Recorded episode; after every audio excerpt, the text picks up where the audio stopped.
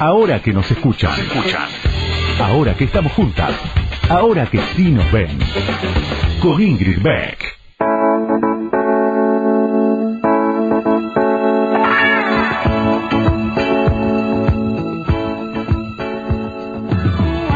Buenas noches, ¿cómo están? Bienvenidas, bienvenidos, bienvenides.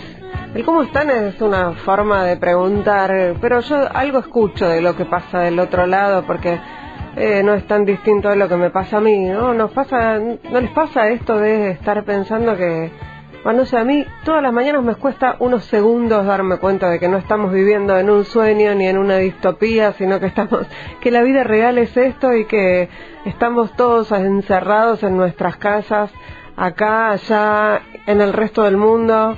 Eh, un ratito me cuesta despertarme, les diría. Eh, imagino que a muchos y a muchas les pasa lo mismo del otro lado. Y bueno, entonces eh, vamos a aprovechar las cosas que nos da la pandemia a favor, que son poquitas, vamos a ser honestas y honestos, no son muchas, pero una de las de las cosas que nos permite esto es charlar con gente que de otro modo no lo haríamos porque, bueno, por ejemplo, este es un programa que eh, cuyas invitadas vienen habitualmente al estudio en épocas normales, si es que eso vuelve a existir. Y como estamos en aislamiento, eh, las invitadas salen por teléfono. La única que está en el estudio soy yo, el único que está detrás del vidrio es el operador Alejandro Barrero y estamos aquí solitos esperando comunicarnos con, con las invitadas del otro lado del teléfono. Por eso nos vamos a dar el lujo hoy de hablar con una invitada eh, que, bueno, está en Nueva York. Está oficiando un poco de corresponsal en Nueva York de muchas personas, pero ella en realidad es música. Es música, es cantautora, es escritora. Bueno, ya nos va a contar ella en qué anda y qué está haciendo y cómo están viviendo hoy en lo que podríamos creo que decir que es el epicentro de la pandemia en este momento, eh, cómo están viviendo el día a día. Vamos a hablar enseguida con Isabel de Sebastián. Ahora que nos escuchan, ahora que vos me escuchás, te cuento algo más sobre la invitada de hoy. Ahí va.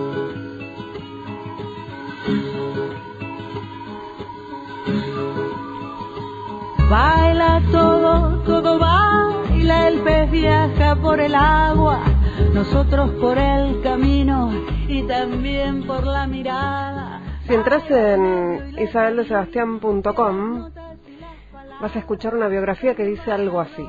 Canto y hago canciones, de vez en cuando saco un disco, fui adolescente en la dictadura militar, fui parte de la movida del rock argentino en los 80 cuando el cielo era el límite, Empecé con las Baby Biscuit, la primera banda de chicas de la Argentina, cantando y componiendo mis primeras canciones. Yo agrego, yo Ingrid agrego que estaban ahí Fabiana Cantilo, Vivi Telas y Diana Nylon. Luego armé Metrópolis, sigue escribiendo Isabel de Sebastián. Primero convoqué a Celsa Goulan y enseguida se sumaron Ulises Butrón y Richard Coleman. Mi unión musical con Ulises fue fecunda y quedaron dos discos grabados. Cemento de contacto y viaje al más acá. Quizá la canción nuestra más recordada sea Héroes Anónimos, luego versionada por Catupecu. Escribí en Camino junto a Gustavo Cerati y Charlie Alberti, canté como corista estable de Virus, fui parte de la banda de Luis Alberto Spinetta durante dos años y grabé en su disco Privé. Luego armé una banda, Isabel y los Milagros, con la que toqué un par de veces y grabé un disco que se iba a mezclar en Nueva York. Nunca salió. Allí conocí a Bob Telson, autor de la música de la película Bagdad Café, y me quedé y tuvimos dos hijos que también son músicos. Allí me dediqué a varias cosas, entre ellas a explorar el tango y las músicas latinoamericanas. Recuperé mi parte autoral cuando volví a la Argentina y a mi identidad en 2003. En Buenos Aires grabé un disco con Bob, Trip y otro solista que lleva mi nombre y que ganó el premio Gardel a Mejor Álbum Pop en 2014. El director y amigo Adrián Caetano dirigió un par de videos de ese disco. Durante esos años en Buenos Aires fui invitada a cantar por Cindy Lauper, Divididos, Catupecu, Lidia Borde y Daniel Melingo, entre otros. Desde 2011, David Ben Simón y Mauro Cambarieri me acompañan en la aventura musical. Vivo repartida en distintos lugares del mundo y pertenezco a diferentes tribus. Acabo de abrir un blog con mis escritos, dice Isabel de Sebastián en su propio blog. Gracias por venir. Y en Twitter se define como canto, escribo canciones, de vez en cuando saco un disco. Y estamos escuchando algo de su producción del año pasado, en realidad, ¿no? Estamos escuchando Todo Baila, Hola, bienvenida, buenas noches Isabel de Sebastián, buenas madrugadas allá en, en Nueva York. ¿Cómo estás? Hola, ¿cómo estás? Bien, bien, aquí. Eh, en esta situación tan rara y tan normal al mismo tiempo. Sí, qué raro Como- que se va normalizando además, ¿no? La, la, esta, esta rareza. Y todo se va normalizando para el ser humano, me parece, ¿no? Somos seres de hábitos y costumbres y, y nos vamos acostumbrando.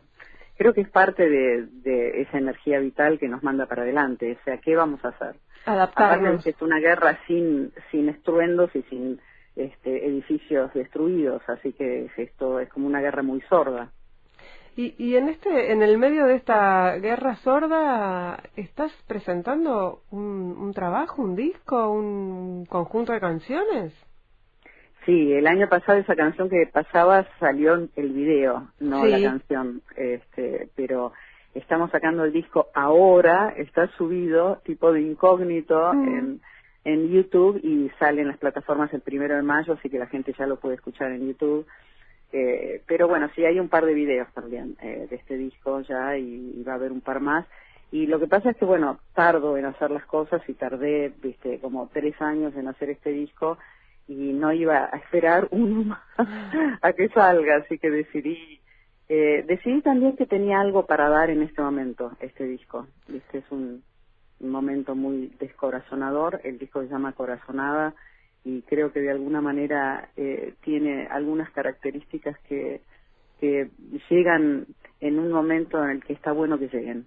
Sí, hay algo de, de mostrar el arte y de, de difundirlo en este momento que da vitalidad, me parece, ¿no? No estamos todos muertos, hay, pasan cosas igual. Sí, sí, o sea, viste esa esa esa chispa y ese movimiento son muy necesarios en este momento. Viste, hay dos conceptos de espera básicamente, viste, Mm. eh, que uno es el, el de, eh, de esperanza, digo, uno es el de esperar, o sea, espero, viste. Sí. Y el otro es, viste, voy a voy a enfrentar las cosas y voy a buscarlas y, y, y respondo a esa energía vital que siempre nos lleva para adelante. Creo que, viste, estoy eh, más que nada pensando en esa esperanza, en que este es un momento para eh, para pensar y para hacer, viste, no para ver películas para pasar el tiempo, Mm. para ver películas para ver qué nos pasa con esa película, viste. Eh, me parece que puede ser una espera activa.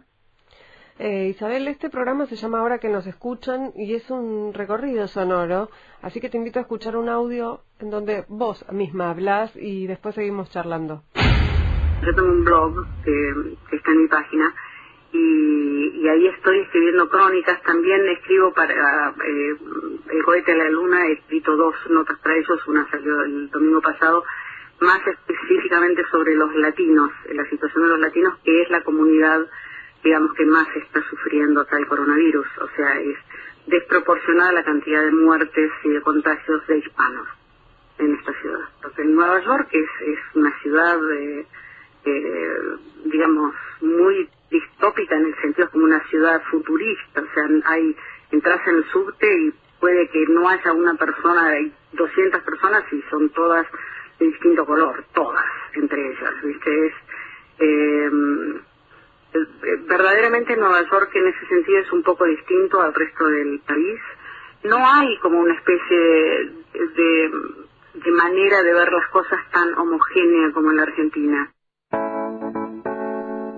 Estábamos escuchando la, la voz de la mismísima Isabel de Sebastián, a quien tenemos por suerte aquí en el programa, hablando de la situación en Nueva York, en donde está viviendo ella en este momento. ¿Te tocó estar en Nueva York eh, en este momento? ¿Y qué, qué, qué ves desde tu ventana? Bueno, veo una calle eh, sumamente vacía, eh, o sea que todo está muy quieto, pero por otro lado también todo lo que pasa pasa muy rápido, porque son las ambulancias, Mm. ¿viste? Eh, y está todo muy ruidoso, pero cuando hay ruido es un ruido muy fuerte, que es el de las ambulancias o el de ¿viste? La, la policía. Creo que cuando en la- el- lo que estaba diciendo antes era la respuesta a una pregunta sobre cómo es en Estados Unidos y yo contestaba, bueno, en, Estados Unidos no lo sé Mm. porque Nueva York es, es, es una es una isla dentro de Estados Unidos con, con sus propias, por eso también es el lugar más castigado, digamos, es, es, es la urbe más, más demente, ¿no? Este, más superpoblada, eh, así que tiene características específicas. vos contabas en ese audio y, y venimos leyendo además crónicas de cómo está afectando esta pandemia que se habla de Nueva York, pero como si, y uno tiende a pensar en Nueva York como Manhattan, pero en realidad está afectando mucho más a eh, barrios alejados de, la, de, de, lo que sería la gran manzana eh, ¿no? Donde viven los inmigrantes latinos, donde vive eh, la gente que tiene menos recursos, como siempre, ¿no? Son que son los primeros que no no, no, no son tan alejados, o sea, muchos de ellos están. Yo estoy a 13 minutos de Manhattan, en Brooklyn, y Brooklyn es uno de los lugares más castigados. O el Bronx está muy cerca de Manhattan también, y también es Queens, Queens está pegado, ¿viste? eh, o sea, cruzas, un, eh, digamos, en cinco minutos eh, de Queens a, Manhattan. Pero eh, son realidades distintas. Manhattan igual también es un lugar muy mixto. Eh, eh, pero sí, eh, lo que decía en esa nota es como eh, los latinos están siendo golpeados. O sea, imagínate que se dedican sobre todo a los servicios, que es en este momento sobre todo los turísticos, los restaurantes. Nueva York es una ciudad conocida por sus 100 mil millones de restaurantes que están totalmente este, cerrados mm. en este momento. Y mm, así que, que sí, es muy desproporcionado, aparte porque tiene eh, muchísimo más, hay muchísimos más inmigrantes eh, que no tienen papeles, viste, ilegales, indocumentados, entonces ellos no reciben la ayuda que se está dando del gobierno y por, viste, en realidad la fisura más grande que se ve en este momento en la cuestión, que es la falta de salud pública claro. para todos. So, sobre eso iba iba a preguntarte, que me imagino que es lo que lo que salta a la vista, ¿no? La gente que no puede pagar eh, la atención médica, bueno, se, se queda queda librada a su propia suerte. Sí, porque suponete que en este momento el gobierno dice, bueno, ahora sí pueden ir todos los que va, con, o sea, vamos a cubrir los gastos por esta situación específica. De todas maneras, estamos hablando de gente que no tiene controlada ni la diabetes, ni la presión, mm. ni nada, porque no tiene, o sea, ¿entendés? Es, viene de antes sí. el problema. Es una, un, un, grupo social que ya viene golpeado como el de los afroamericanos, ¿no? Ya, ya viene con un tema de base. Eh, estamos hablando con Isabel de Sebastián y, y, bueno, acompáñennos que la vamos a escuchar también hablando de el presidente de los Estados Unidos y, y su reacción frente frente a la pandemia. Todos los días él cuando todos los días él habla. Al principio hablaba la gente que está a cargo, eh, que son en realidad son dos personas que lo están llevando adelante. Y día a día él se fue peleando con ellos y peleándose con los gobernadores y peleando con todo el mundo, entonces y este y de una manera completamente soberbia dice que él tiene poder absoluto digamos, es como una especie de, eh, digamos, sobre llovido mojado, ¿no? Mm. Porque nos toca esta situación tan extrema. Porque, por ejemplo, en Buenos Aires vos vas al supermercado y no tenés tantas posibilidades de que haya una persona con coronavirus comprando eh, al lado tuyo, digamos. Las hay, por eso se toman y muy bien tomados están esos recaudos. Pero acá, si yo voy al supermercado, hay alguien con coronavirus. Estábamos escuchándote hablar, bueno, de, de, esta pandemia. Prometo que en un rato vamos a cambiar de tema, pero teniendo una corresponsal tan espectacular en Nueva York, eh, me parece que tenemos que aprovecharte. Y además esto es que estás haciendo crónicas, efectivamente, de lo que de lo que ocurre ahí, que me imagino que debe ser algo que no se no se puede aguantar, digamos, si tenés si, si, si sabes escribir como vos sabés y, y, y tenés ganas, te dan ganas de contar un poco lo que está pasando en el epicentro de, de la de la epidemia, ¿no? Sí, fue en realidad este, una especie de bendición eh, poder volcar todo eso, viste, yo escribo bastante en las redes uh -huh. y, y, bueno, empezar a hacer textos cada vez más largos y se, viste, uno este, se lo mandé, no, me llamó Marcelo Figueras uh -huh. y me, me, preguntó si quería escribir uno para el cohete de la luna y así empecé. Uh -huh. eh, pero fue como, viste, al mismo tiempo eh, catártico en el buen sentido, viste, de poder este, expresar todas estas cosas que son tantas, viste, porque por un lado te sentís como como tus antepasados eh, que, que, vivieron guerras, uh -huh. y, o sea, tenés una cantidad de sentimientos que de alguna manera te ecualizan con, eh, con, con la humanidad, ¿no? Porque cada vez más nos vamos alejando de ese peligro y de la naturaleza y cada vez estamos más cómodos en, en, nuestro ser el centro del universo, ¿viste? Cada vez más alejados de, o sea, ya estamos protegidos del calor, del frío, eh, de las, del dolor, entonces estamos como en una situación muy distinta a la de nuestros antepasados. Entonces, en ese sentido es interesante volver a sentir quizás este, eh, un desamparo que mm, quizás nos está hablando y nos está enseñando algo. Eh, ¿Tenés eh, situaciones cercanas de personas enfermas, eh, contagiadas o en, Sí, sí. Te diría siete u ocho personas, alguna que otra llegó realmente al ahogo. Ninguna de ellas fue al sanatorio ah, porque realmente, imagínate que están tan sobrepasados, o sea, y hay tanta gente con coronavirus en ese lugar que las mm. chances de agarrártelo son muy altas. O sea, en este momento el terror, viste, que se te, o, que se te apague la computadora y no, no prenda, entonces porque no, podés, no podés ir a que te la arreglen, eh, o, viste, quizás podés comprar una por, por este, Amazon, pero no es tan fácil comprar casi nada en este momento, todo es un poco más complicado y más caro también este, o tener que ir al dentista o al médico, ¿viste? Que es como no tenés ganas de ver a nadie a 10 centímetros de tu cara.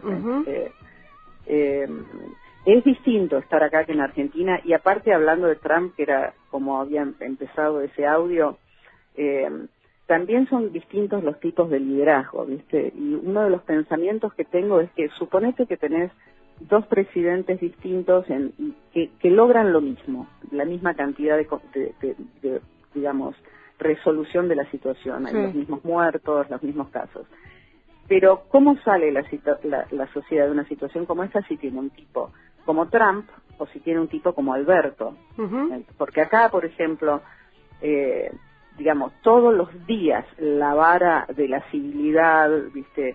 De, la contención, de, la situación de aclarar con palabras, tranquilizar, de todo eso, en vez de funcionar de esa manera, que es como un líder debería funcionar en este momento, es, todo, viste, eh, es como, viste, un balde de pis cada cinco segundos. Sí, eh, Todo es insulto, todo es reacción eh, y, mucha mentira. O sea, en realidad el tema de la posverdad en este momento está llegando y el, el, teatro posmoderno de mm. Trump, porque en definitiva es eso, ¿viste? O sea, él es él subvierte, él subvierte la cosa tradicional de cómo, de, los liderazgos, de, las estructuras y de la comunicación política, que es un, digamos, que es un arma del teatro posmoderno, ¿viste?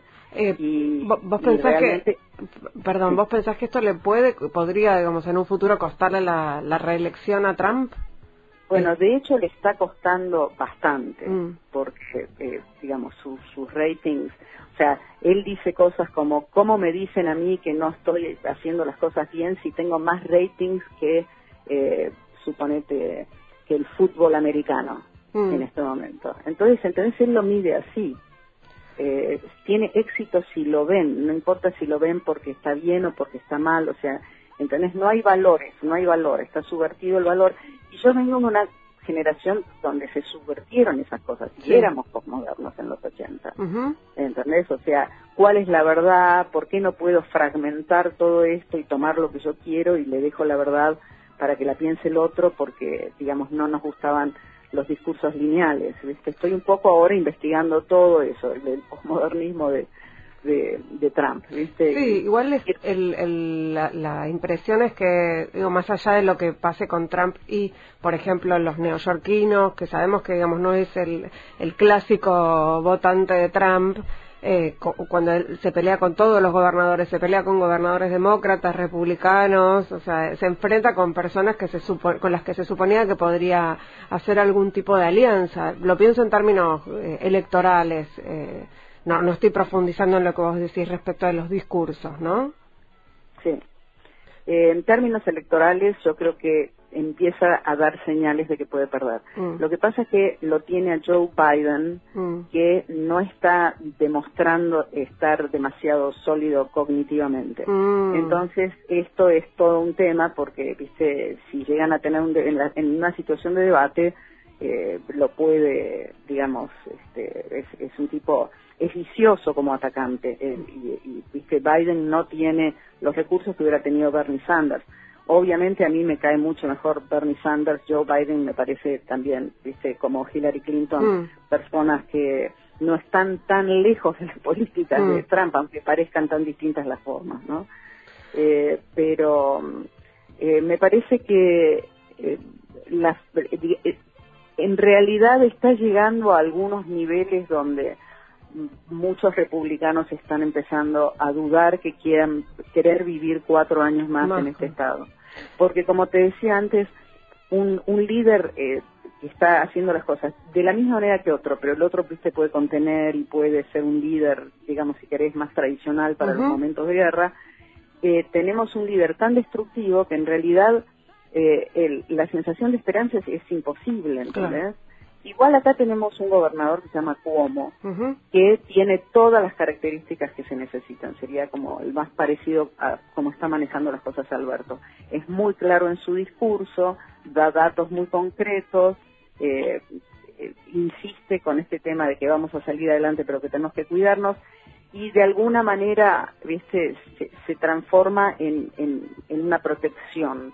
Entonces, bueno, qué sé yo, mucha gente está diciendo que él tendría que ser el próximo presidente. O sea, hay como un llamado, te diría, nacional a que viste, cambien la situación y que Cuomo sea el presidente porque se está demostrando este, mayor habilidad, ¿no?, para salir adelante.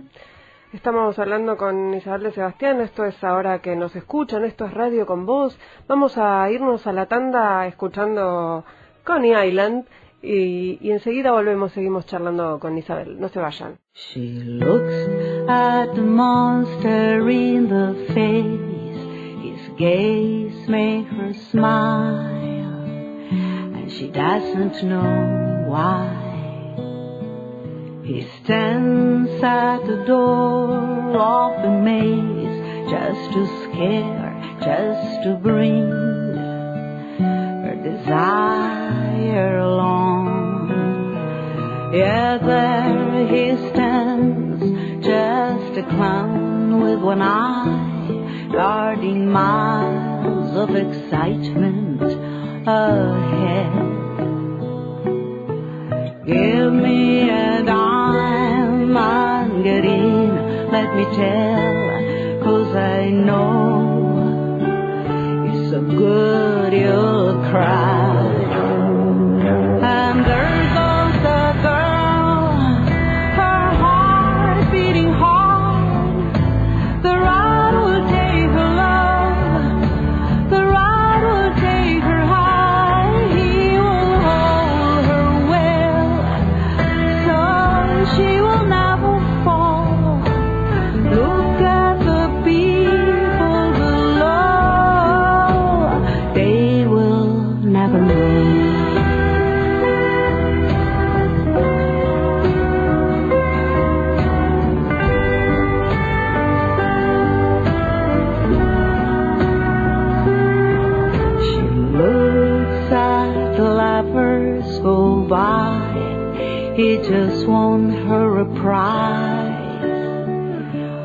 Pink teddy bear.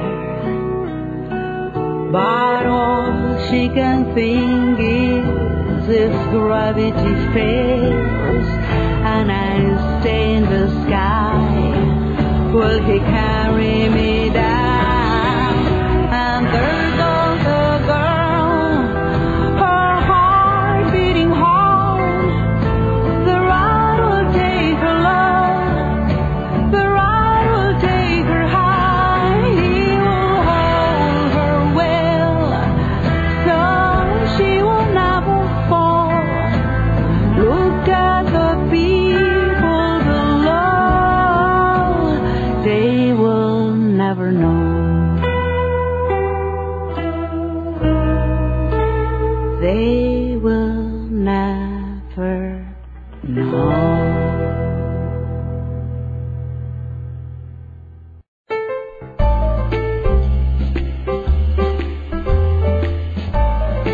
Conoce los canales alternativos de Banco Provincia y realiza tus operaciones de forma rápida y segura desde donde estés. Podés utilizar banca internet provincia VIP, VIP móvil, extra cash, punto efectivo, cuenta DNI y una red de más de 1.800 cajeros automáticos. Conoce más en bancoprovincia.com.ar. Ahora que nos escucha, una marea verde de sonido. Con Ingrid Beck.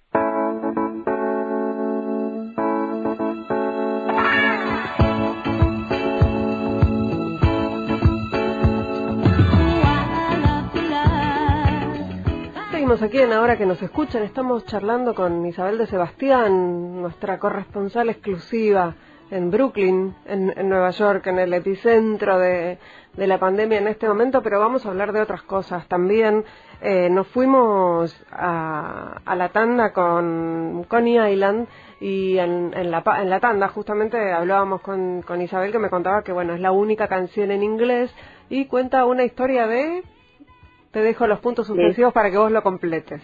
Mira, se llama Coney Island y acá eh, cerca, digamos como a 20 minutos de mi casa, está eh, este parque de diversiones que tiene, o sea, que viene del siglo XIX uh -huh. y que eh, fue como el refugio para muchísima gente. Eh, después de la depresión, este, no había dónde ir y está en una playa, este parque de diversiones, entonces iban mareas de gente, porque aparte salía muy, muy, muy barato.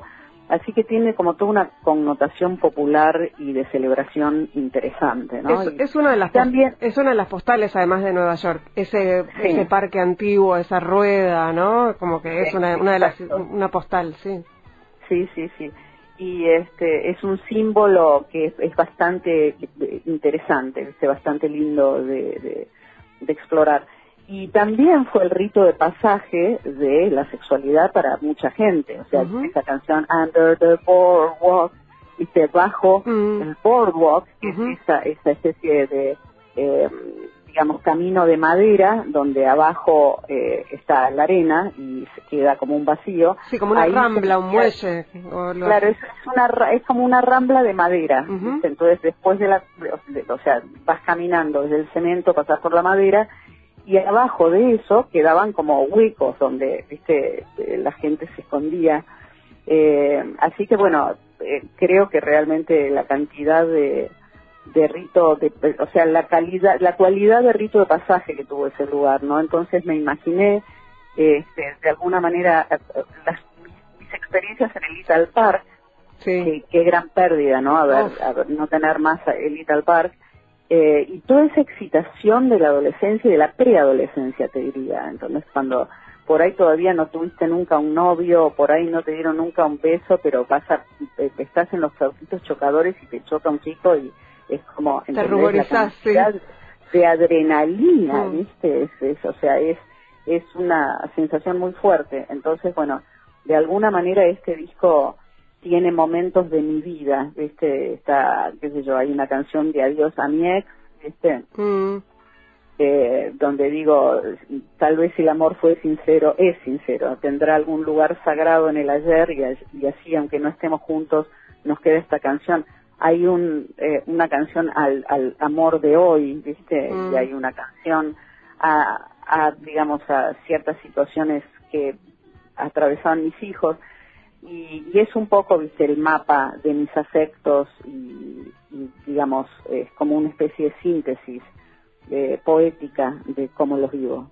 Y lo vamos a poder escuchar a partir de mayo, decías, en, en diversas plataformas. Corazonada. Bueno, no, es, es, a, a, sí, se llama Corazonada a partir del primero de mayo en las plataformas, pero hoy, si van esta noche a este YouTube, uh -huh. lo van a encontrar.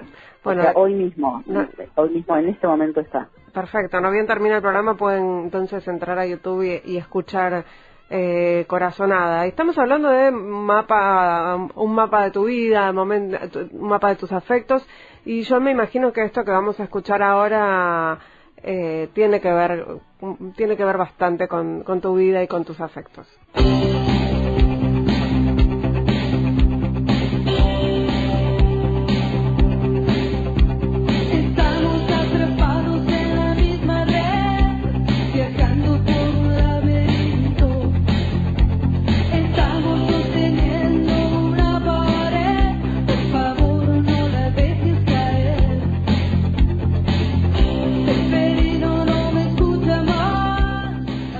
Dejaría un montón porque todos los que, todos los, los y las que vivimos los 80, era un himno esta canción que es de Metrópoli, no es de Catupecu. Aclarémoslo para los jóvenes y las jóvenes que recién, que conocieron, muchos deben haber conocido esta canción por, por la versión de, de Catupecu, pero bueno, estamos, somos, somos un montón los que eh, la escuchamos en, en el momento en que salió, la bailamos, nos sentimos identificados. Eh, me imagino que ese, ese, ese momento de tu vida fue fundacional, como para, como para muchos y muchas de los que, de los que lo vivimos con intensidad, ¿no? Y sí, imagínate, estábamos saliendo de una dictadura, o sea, Metrópoli lo comenzamos antes de que la dictadura eh, terminara y este y este disco está hecho justo cuando había terminado entonces este viste salíamos con un nivel de potencia viste como si de pronto hubiera llegado el verano y hubiera brotado este no sé toda la primavera no eh, fue fue fue realmente una época eh, de una creatividad constante o sea yo creo que dormía cinco horas y el resto del tiempo estaba todo el tiempo imaginándome vestuarios, iluminaciones, letras, o sea, eh, era, era un, eh, fue como un momento torbellino de la vida y lo compartí, bueno, con algunos, como con Ulises Butrón, eh, muy de cerca y, y, y, lo recuerdo con mucho cariño. En mi vida siempre quedó medio en la hornalla de atrás, porque bueno, como después me quedé a vivir acá porque conocí a Bob y me quedé a vivir en, en Nueva York y después volví a la Argentina. O sea, tengo tantas reencarnaciones en mi vida, hice tantas cosas distintas, eh, que realmente me gusta poder rescatar este tema en este momento donde la letra eh, es tan actual, ¿viste? estamos atrapados en la misma red, estamos sosteniendo una pared, por favor no la dejes caer, y viste todos somos héroes anónimos combatiendo tanta soledad etcétera o sea es parece un poco una canción hecha para hoy, ¿no? Sí, tal cual. Pero pero fue un himno en su momento también. Eh, eh, tiene tiene tiene características de, de, himno para mí. Digo, más allá del, del hit, ¿no? Porque lo que dice es es como me, me parece que, que, que funciona así. Bueno, creo que es muy universal para nosotros. O sea, no sé si en Suiza, por ejemplo, podría tener esa característica una canción que habla de estar todo el tiempo reconstruyendo lo que se destruyó. Mm. Entonces nosotros estamos siempre en una situación eh, de salir de, de, de, una crisis o una oscuridad o una situación eh, difícil y de, de vuelta, ¿viste? Y ahora de vuelta y llegamos a una situación donde estamos bien y estamos con esperanza y igual la esperanza, como te digo, no la pierdo. De hecho, viste, una de las eh, acepciones que le encuentro a la palabra corazonada, eh, que tiene que ver con héroes anónimos, eh, es que, viste, es una chispa y un movimiento hmm. para adelante. pero no es una cosa que tenga que ver con que, ah, porque se me ocurrió, viste, y quiero ponerle todo al negro alón, el, viste, negro al once. Este, realmente creo que tiene que ver con todo el bagaje de experiencias que tenemos y cómo hemos enriquecido nuestra vida y que llega el momento de eh, una decisión, viste, o una esquina del camino y, hay algo que lleva, que el corazón te dice anda para allá, pero bueno, viste, es algo inconsciente y consciente y, una síntesis. Entonces, volviendo a la idea de esperanza como algo, viste, que, activo, activo este, eh, en ese sentido hablo de la corazonada y también de corazonada al opuesto de descorazonar, porque mm. viste, eres anónimos o todo baila son temas eso, haces eh, dos pasos para adelante y bueno, siempre viene el paso para atrás, viste, pero eh, pero siempre viste con valentía y para adelante. Eh, Isabel, nos vamos a quedar un rato en los 80 porque fue una década muy productiva y además yo, bueno, viví mucho en los 80 también, así que me gusta quedarme ahí un rato y, y recordar y, y, reconstruir, ¿no? A partir de ahí. Así que vamos a escuchar otra cosita vinculada con esa época. Hay una cosa que fue genial en, en Margarita Sibu con los redonditos de ricota que salíamos nosotros a hacer un, especie de twist que decía verde, uh, no sé qué, vestidas con unos discos y todas mallas negras. En otro eran todas, éramos todas como romanos y en otro se llamaba Botiquín el tema, que era ¡Ay! ¡Cómo me duele la cabeza! No, no sé qué hacer cuando eso empieza. Sí, na, na, na, na, na, y qué rápido en el corazón, que era yo en un- una silla tipo romana, vestida con un camisón y una peluca negra, Isabel de Sebastián atrás, vestida de, de verdugo, cantando toda una octava abajo, el coro eran dos angelitos, y atrás era una, un panel lleno de botellas, de botiquín. Y entonces, Charlie cuando vio eso no la pudo creer, le encantaba. Y los redondos tocando, ¿no? Me imagino, Isabel, estamos hablando con Isabel de Sebastián, que te acordás de esto que cuenta Fabiana Cantilo eh, de las Baby Squits. Bueno, me, me acuerdo parcialmente, tengo una memoria terrible y no me acordaba de la puesta de escena para nada. O sea, Ah. es como si estuvieran describiendo una película que no vi. Pero sí me acuerdo del tema porque fue uno de los primeros temas que hice. Este, éramos muy chicas, o sea, yo tenía 20 años.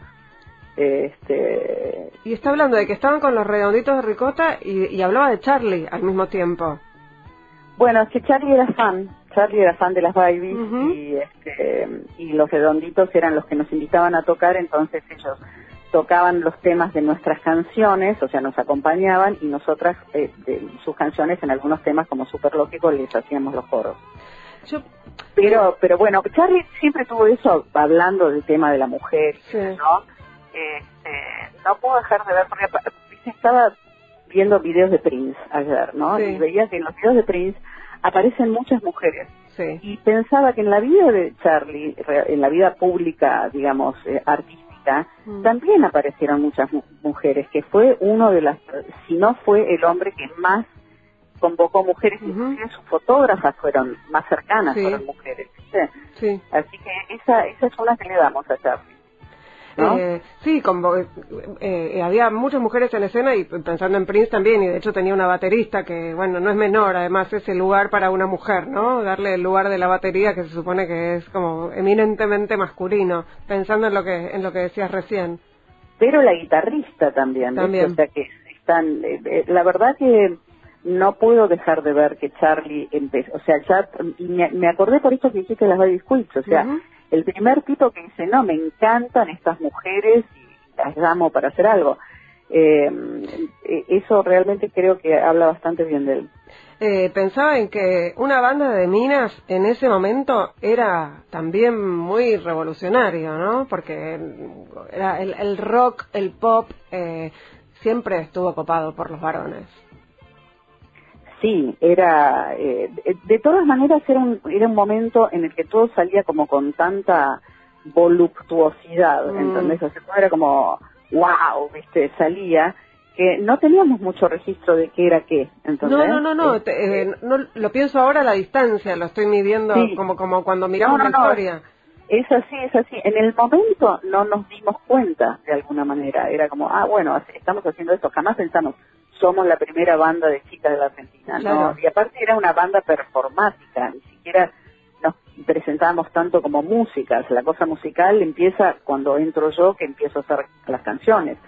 Pero eh, sí, eh, eh, viste, con el tema de la mujer y el rock y todo eso, con la distancia, no hay manera de no ver que yo en, el- en ese momento no lo veía, era completo, como tantas otras circunstancias de, de nuestras vidas, donde no notamos este, que en realidad había una actitud súper machista. Eh, porque como lo podíamos hacer, entonces yo sentía, bueno, pero yo puedo hacer canciones, me puedo subir al escenario, me pongo lo que tengo ganas.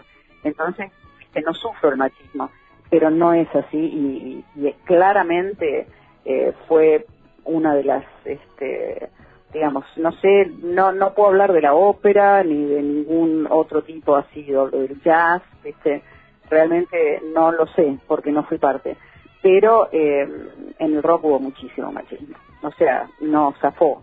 Por ser mm, entre paréntesis o entre comillas revolucionario o viste moderno no zafó.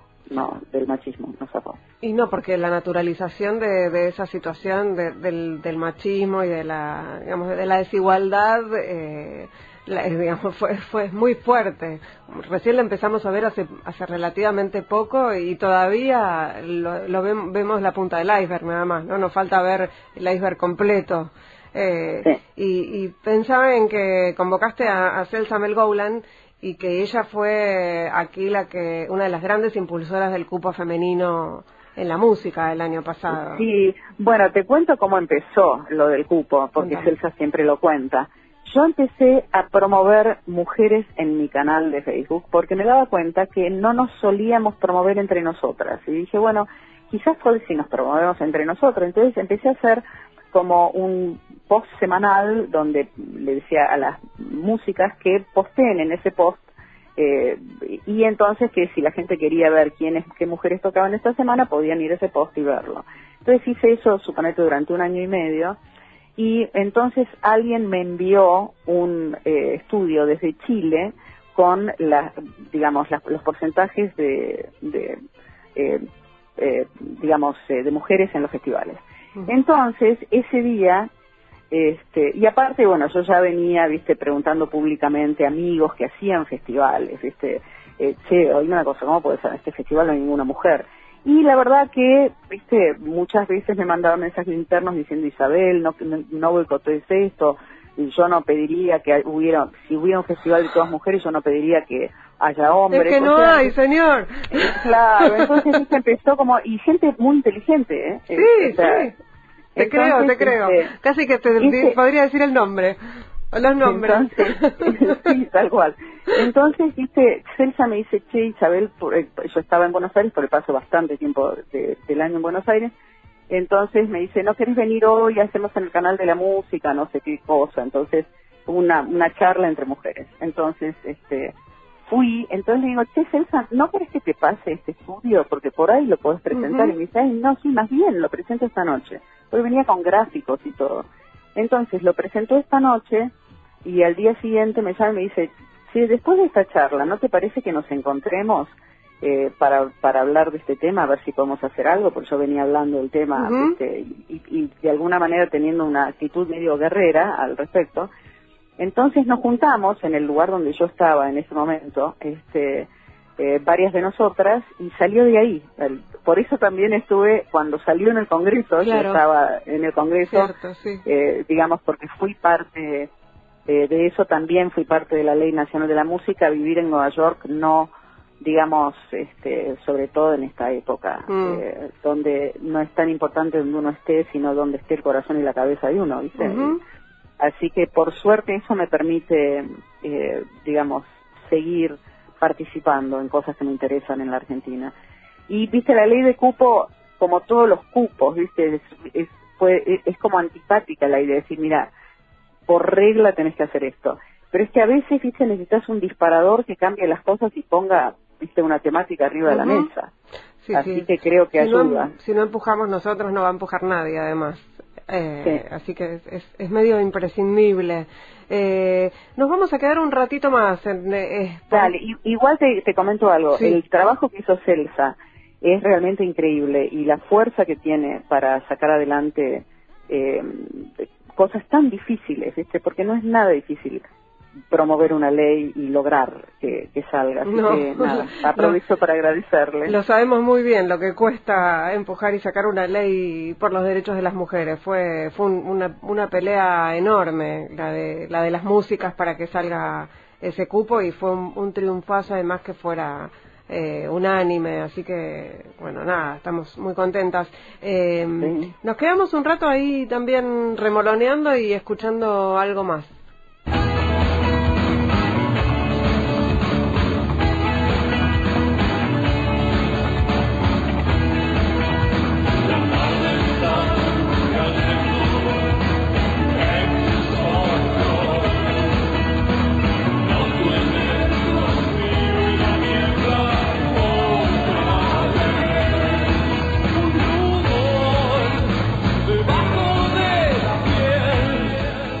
Escuchando En Camino, que es un temazo.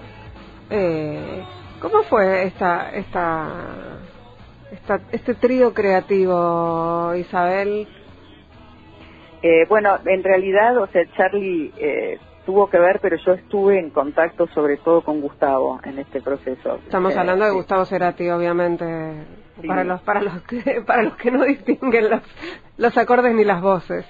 Y es que circulábamos todos como en el mismo ambiente, Mm. ¿entendés? Entonces había como un ida y vuelta este, que, que se armaba. Eh, Gustavo me llamó y me dijo si quería ir a la casa, que eh, estaba con una música que no le estaba encontrando la letra. Entonces fui y Gustavo estaba jugando con palabras que tenía escrita en, escritas en pedacitos de, eh, de papel. ¿viste? Entonces hacía como una especie de, eh, qué sé yo, como un rompecabezas, te diría, de palabras y como una manera lúdica, así tipo cadáver exquisito, Ujú. ¿viste? Eh, y, y entonces, bueno, me la mostró y estuvimos un rato charlando y, y yo le, le dije que me diera un par de días y, y al par de días se la llevé y le encantó la letra y, y en realidad cuando hicieron la vuelta de Soda Stereo, que yo estaba, porque yo viví unos años en Argentina, yo me fui en el 89, Sí. viví 14 años, después me fui unos años a la Argentina y después me volví a ir. Eh, y en esos años, bueno, justo fue la presentación de Soda de, de River, ¿viste? El Gracias La Totales. presentación. Sí. Entonces, este, él me mandó un mail diciéndome que quería que estuviera y, y, allí estuve y, y los volví a ver, que hacía un par de años que no los veía. Y, mm, y lo presentó este tema diciendo que es uno de los temas que más le gusta, pero no lo hacen tanto.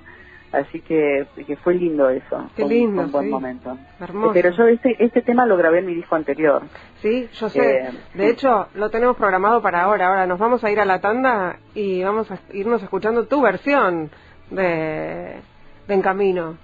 Eh, y ya, ya, ya, ya volvemos eh, con Isabel de Sebastián. No se vayan. Eh, la tenemos ahí en, en exclusiva desde Nueva York. Ya, ya seguimos charlando. No se vayan ustedes, no te vayas Isabel. Ya, ya volvemos. Escuchemos un poco o un mucho, mejor, dejemos todo el tema a Isabel de Sebastián eh, eh, en Camino con Gustavo Cerati, o sea, una, una, su propia versión del tema que escribió con, con Gustavo Cerati. La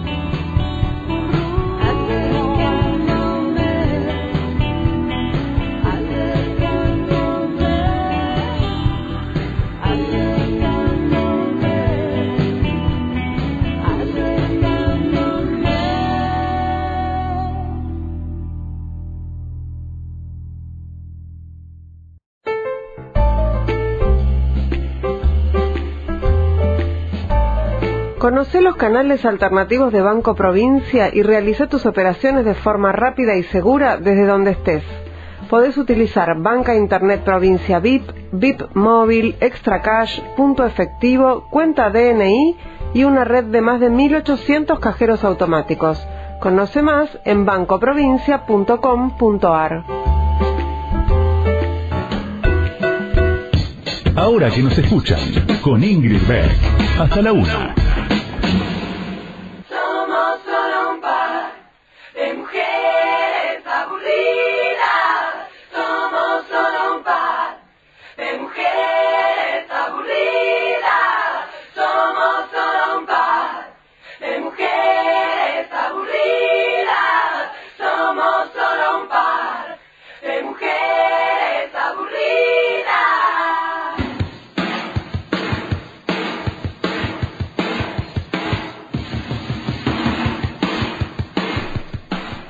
Estábamos escuchando Mujeres Aburridas, estamos hablando con, con Isabel de Sebastián, que poco tiene de, de aburrida, ¿no? Ni Le- siquiera ahora, en tiempos de... Estoy totalmente este, activa con esto de escribir sobre lo que está pasando acá y sobre, eh, no sé, este, lo que puede llegar a abrirse o a cerrarse a partir de acá. Eh, porque, ¿qué te imaginas? Y por un lado lo que puede abrirse es eh, desde estas fisuras de que muestra esta estructura tan eh, individualista, ¿no? Mm. Eh, como el tema de la salud, o sea, por ahí veo que hay gente que se va a avivar de que eh, es necesario mm, el tema de la solidaridad y que ese, eso exista desde el Estado. Y por otro lado se abre, viste, lo que se llama el surveillance state, viste, o sea, la, la era de la vigilancia, Mm. donde por ahí, viste, tenés que tener tu teléfono. Ayer eh, escuchaba a alguien que decía que el teléfono es el nuevo objeto transicional, viste, Sí. como como la muñequita, Como la almohadita, la, sí. la almohadita que tenés que llevar, bueno, viste, eh, y que realmente ahora, a partir de estas cosas, puede que haya un estado de vigilancia de, que, que sea hasta buscado, ¿entendés? Eh, Mm. no solo no resistido. Yo pensaba ¿Qué en es eso? O sea, es un momento para pensar, Sí. o sea, es, es un momento súper interesante. Yo pensaba en términos pragmáticos, ¿no? Por lo menos aquí en la Argentina lo que se dice es que en el momento en el que empiece a abrirse un poco la cuarentena, lo último que se va a abrir va a tener que ver con los espectáculos, los shows eh, musicales, o sea, todo lo que incluye la industria de la música va a demorarse, no, no todo digo, no, no los no las producciones discográficas, pero discográficas digo yo porque tengo mil años, pero no, no la producción, no la difusión, pero sí el, el show, ¿no? Esto que para los músicos y las músicas suele ser tan tan importante. ¿Lo hablas Bueno, con, por- con colegas eso? Sí, o sea, de- de- la sensación es tremenda porque imagínate que nosotros veníamos totalmente castigados por la, castigados por la, eh, la desaparición de los discos, Ujú, de la venta de discos, porque eso era realmente una parte importante de los ingresos del músico. Claro. Eh, después, viste, vino Netflix y todas estas cuestiones que hacen que la gente por ahí sale a ver un Lollapalooza o algo, o, o en un- una determinada tribu tiene alguien como Catriel o, ¿entendés? O situaciones donde la gente va, que son muy puntuales. Después, toda esa enorme cantidad de músicos que por ahí nos va a ver, viste, 50, 100, 150, 200, 300, 400 personas, viste, la gente se queda en su casa viendo Netflix. Ujú. Eh, no es, aparte la música no es sexy como era cuando en, en los 80 o en los 90, donde la gente que venía a Nueva York lo primero que preguntaba es dónde puedo comprar discos y viste quién toca. Sí. Este, ahora, viste, la gente va directamente a Mac Store, viste, a comprarse un iPhone. Entonces, eh, ha cambiado tanto eh, eso que, viste, es como otro golpe. Y ahora encima no podemos tocar más en vivo con lo poco que se podía tocar y lo difícil que es por los costos. Este, realmente es devastador. Y yo creo que realmente solamente con políticas públicas, o sea, de paso hago mi llamado a cultura de la nación eh, para que para que de alguna manera tome en cuenta que de todas las industrias esta es la más golpeada Mm. de todas las industrias culturales y que viste hay que promover yo creo que hay que promover la canción argentina viste yo hice estas canciones para mi disco nuevo que creo que están entroncadas en la tradición de canción argentina, ¿viste? Y, y, no quiero que se pierda la canción porque cuando teníamos una que, sabíamos todos, este, eso también tenía que ver con, con una unión y sensación de unión y de pertenencia, ¿viste? Y, y también, bueno, este, los músicos pueden desaparecer, así que, ¿viste? Hay, hay que encontrar maneras para que esto no suceda, para que, para, para que podamos pasar esto eh, es como vos decís, eh, probablemente la última industria que se va a abrir es esa. Así que, este, nada, no sé cuál es la manera. Creo que la manera simplemente es estar con los oídos abiertos a la escucha, entonces escucharlos. O sea, eh, la música siempre acompaña los momentos de la vida y, y por ahí es un momento para valorarla, ¿no? Eh, Isabel, ¿tendrías ganas de estar acá? Sí, yo tenía todo, o sea, tenía el pasaje comprado, todo. O sea, en ah. estos momentos hubiera estado contándote de la presentación del disco la semana que viene en un teatro, pero no, este, o sea, bastante temprano me di cuenta que se venía una pesada, mm. entonces no quise dejar a mis, mis hijos están acá, tienen 20 y 25 años, o sea que tampoco, viste, son pequeños, pero era una situación, o sea, la vi venir, la vi venir antes, estoy hace seis semanas guardada yo. Mm. Y hace más que fue que tomé la decisión que me tenía que quedar acá porque acá iba a ser el peor lugar y ellos iban a estar acá. Pero me era evidente que eso iba a suceder de esa manera. Es decir, que en cuanto se pueda salir vas a venir. Sí, lo que pasa es que, bueno, hay que ver porque hay que ver cómo es poder salir, mm, porque va a cambiar, va vamos a estar muy limitados y cuantos más grandes somos, más limitados vamos a estar y separarse de la familia va a ser difícil de país a país, porque calculo que lo que va a haber es como especies de mesetas con pequeños picos aquí y, pequeños picos para abajo y para arriba. Sí, salir y volver a encerrarse, digamos, para traducirlo eh, probablemente. Eh, bueno, entonces habrá que habrá que dejar pasar el tiempo y, ya nos veremos. Eh, y si no, seguiremos en me muero de ganas, me muero ganas. No te puedo explicar, o sea, la idea, viste, de comerme un asado eh, con vino y soda con mis amigos. o sea, el otro día soñé que estaba con mis amigos en un bar en Buenos Aires, en la vereda, charlando. Este, así que, nada, ese, ese es realmente el deseo. Y aparte, bueno, poder cantar este disco que, que siento que es el mejor que hice y tengo muchas ganas de compartirlo y de cantarlo en vivo. Bueno, les vamos a proponer a, nuestras oyentas y nuestros oyentes que, que ahora, cuando termine este programa, se metan en YouTube, escuchen Corazonada y nosotros les vamos a dar un adelanto. Eh, vamos a escuchar La Luz Azul ahora para, para irnos.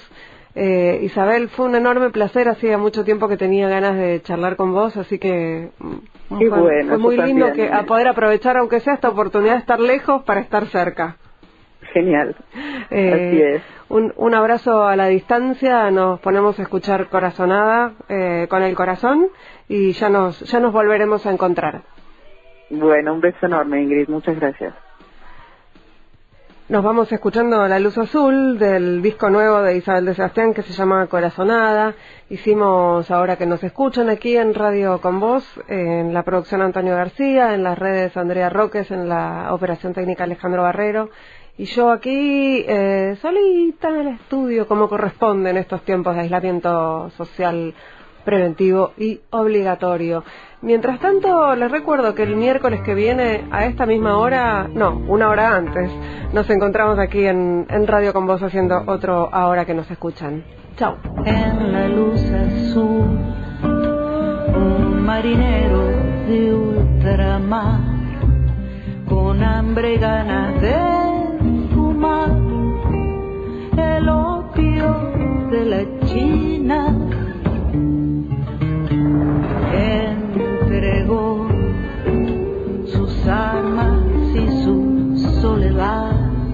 en el abrazo sobrenatural de aquella bailarina.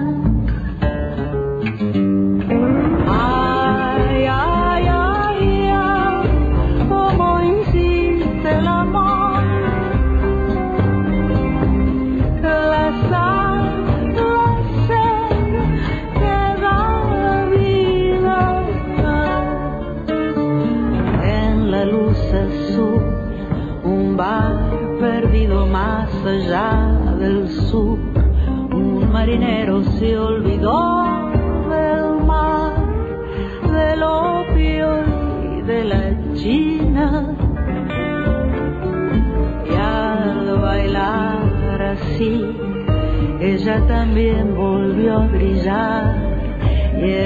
brazos que sintió